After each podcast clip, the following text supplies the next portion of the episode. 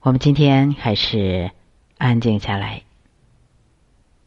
我们今天开始学习用五味养身体。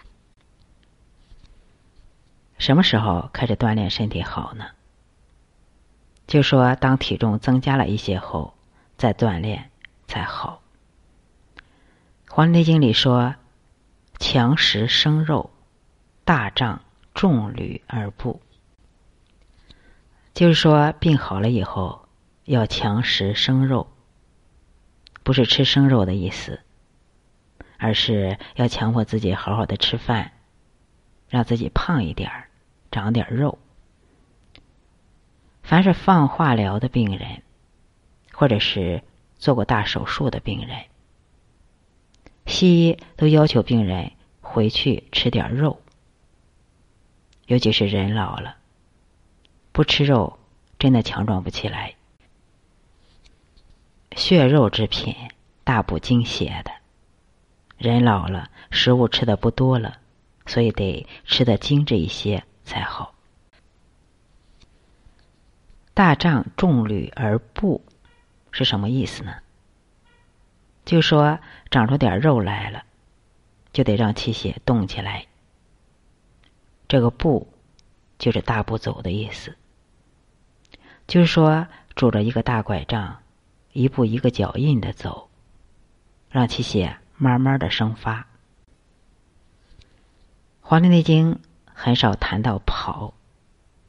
因为《黄帝内经》认为，年轻人身体好的时候就爱跑，但是真正锻炼身体的是步，就是大步走。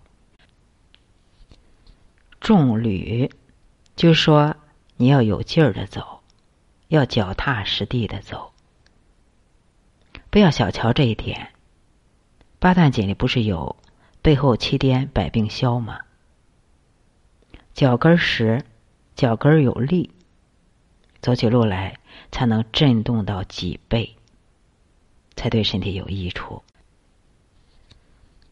然后就是如何养的问题。《黄帝内经》关于养的总原则，他说：“形不足者，温之以气；精不足者，补之以味。”其实这句话就是在讲气味对人体的益处。大病过后，形体尚且羸弱的，应该设法温补其气。也就是说，阳气能够让你的身体五脏六腑饱满起来。如果你的肉松松垮垮，就是阳气不足，尤其是脾阳不足。脾胃的脾，《黄帝内经》第三篇《生气通天论》，通篇都在讲阳气的问题。他说：“九窍、五脏、十二节，皆通乎天气。这个节是节气的节，关节的节。也就是说，人体的九窍、五脏、十二节。”都和天的阳气相通连。九窍就是指脸上的七个窍加上二阴。五脏就是肝、心、脾、肺、肾。十二节，它是指的是四肢的十二大关节，就是两肩、两肘、两腕、两髋、两膝、两脚踝。我们再说什么伤阳气？第一就是阳气者，烦劳则张。烦是烦恼的烦，劳是劳动的劳。烦劳则张，也就是说劳心劳力就伤阳。第二就是阳气者，大怒则行气绝。就说生气郁闷就伤阳。第三就是寒邪伤阳，寒邪伤了胃气，体表就虚了，这个时候人就虚阳外越，所以神明不定。寒邪伤了胃气，这个胃是保卫的胃，就是护卫我们体表的阳气，也叫胃气。《伤寒论》为什么叫《伤寒论》呢？就是因为我们的身体实际上最怕寒邪凝聚了，寒邪最伤阳。第四就是湿邪伤阳，湿气盛的话，就会出现手如裹。这个手就是头的意思，就是说头上好像戴着一顶紧紧的湿帽子。经常会有人说，我的头蒙蒙的，就像戴着一顶湿湿的帽子一样。这俨然就是《黄帝内经》的原话呀。还有人说，我每天早上口苦的厉害，嗓子眼儿也干，不想吃饭，而且还成天晕乎乎的。这不正是《伤寒论》里的原话呀？口苦、咽干、目眩，默默不欲饮食，小柴胡汤主之。也就是说，见到这样的病人，脉都不用拔。小柴胡汤先喝上三天，这个症状一下就没了。同时，湿邪还伤筋，筋脉的筋。比如说，很多人早晨起来手指打不开，叫沉僵，它属于血不容筋了。容是容养、滋养的意思，血不能滋养筋了，手指沉僵。有三个原因，第一就是心血不足，到不了末梢了；第二就是肝血不能容筋了；第三就是湿气重，所以手爪不灵活。手指小关节疼痛也是肺的问题，肺气又跟怨气有关。比如说，有些妇女手指小关节疼痛，其实跟他们在月子里劳作受寒有关系。但是更大的原因是，女子怨气大，觉得自己在月子里劳作辛苦，自怜自艾，而大筋出问题，比如说后背佝偻了，就属于膀胱经阳气大衰的病症。阳气虚，就不能化精，就气瘀、精瘀，人就会生病。阳气主管气化，我们人类为什么会变老呢？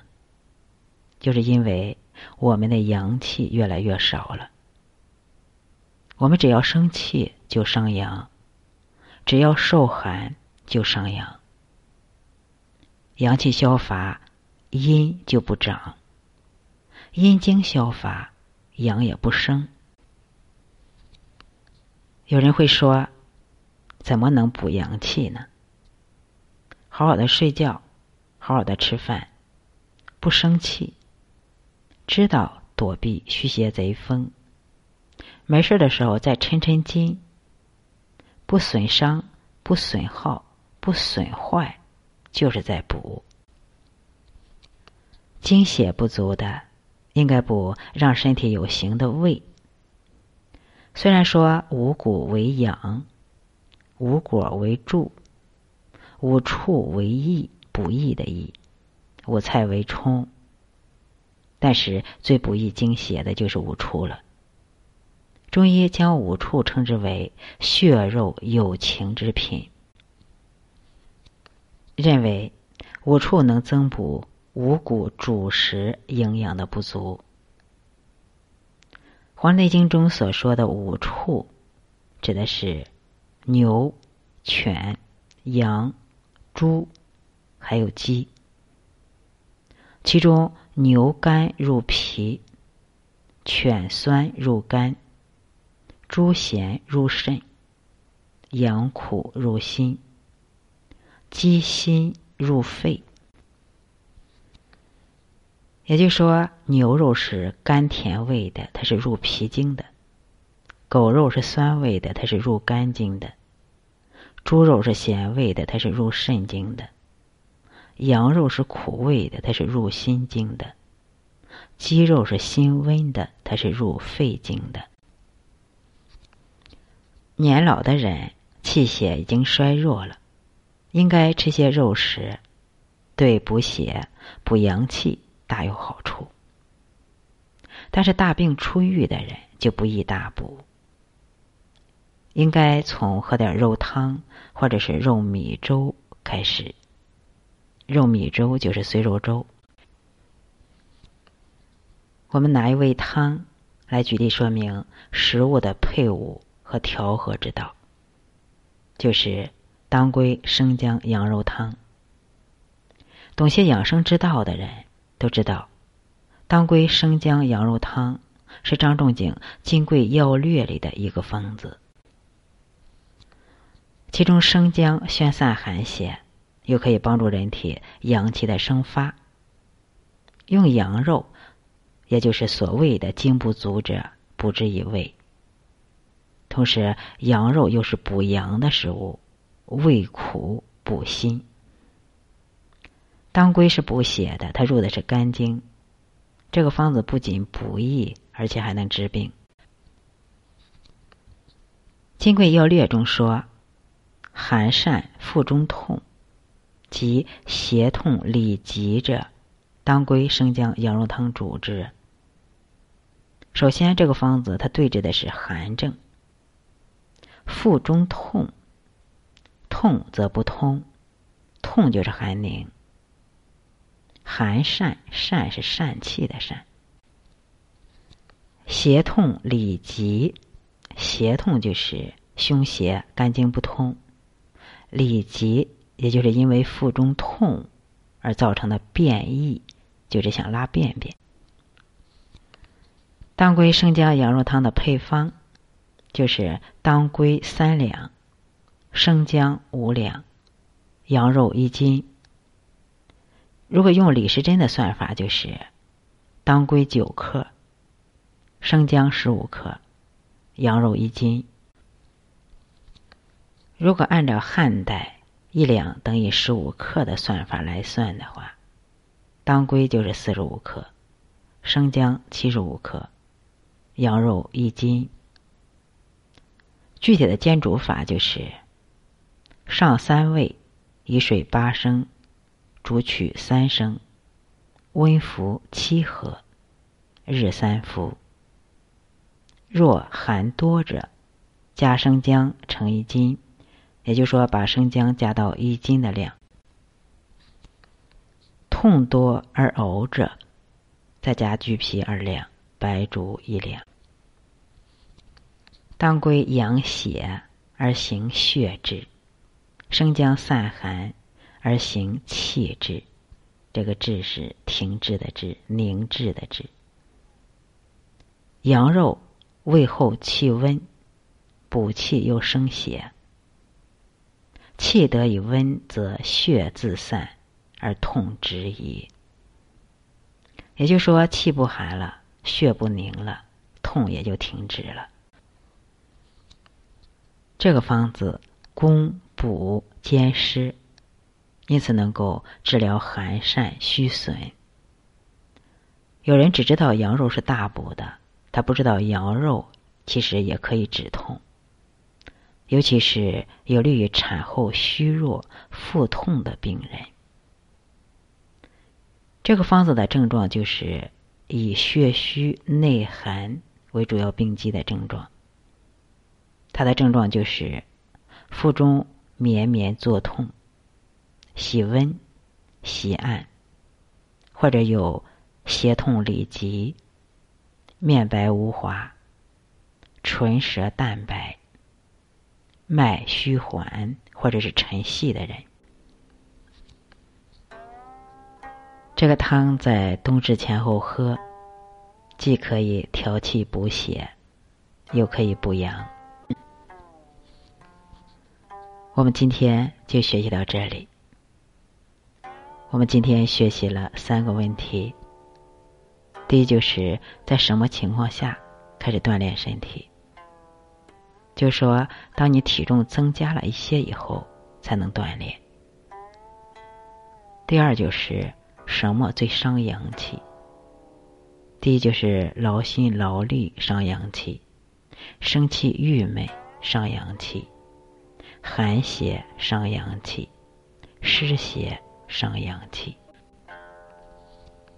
第三个问题就是我们说到了怎样的补阳气，就是好好的睡觉，好好的吃饭，不生气，还要知道躲避虚邪贼风。没事的时候还要抻抻筋，加强体育锻炼，不损耗就是在补。最后我们还说到了一个伤寒名方，就是当归生姜羊肉汤，它是调气补血又补阳的一个配方。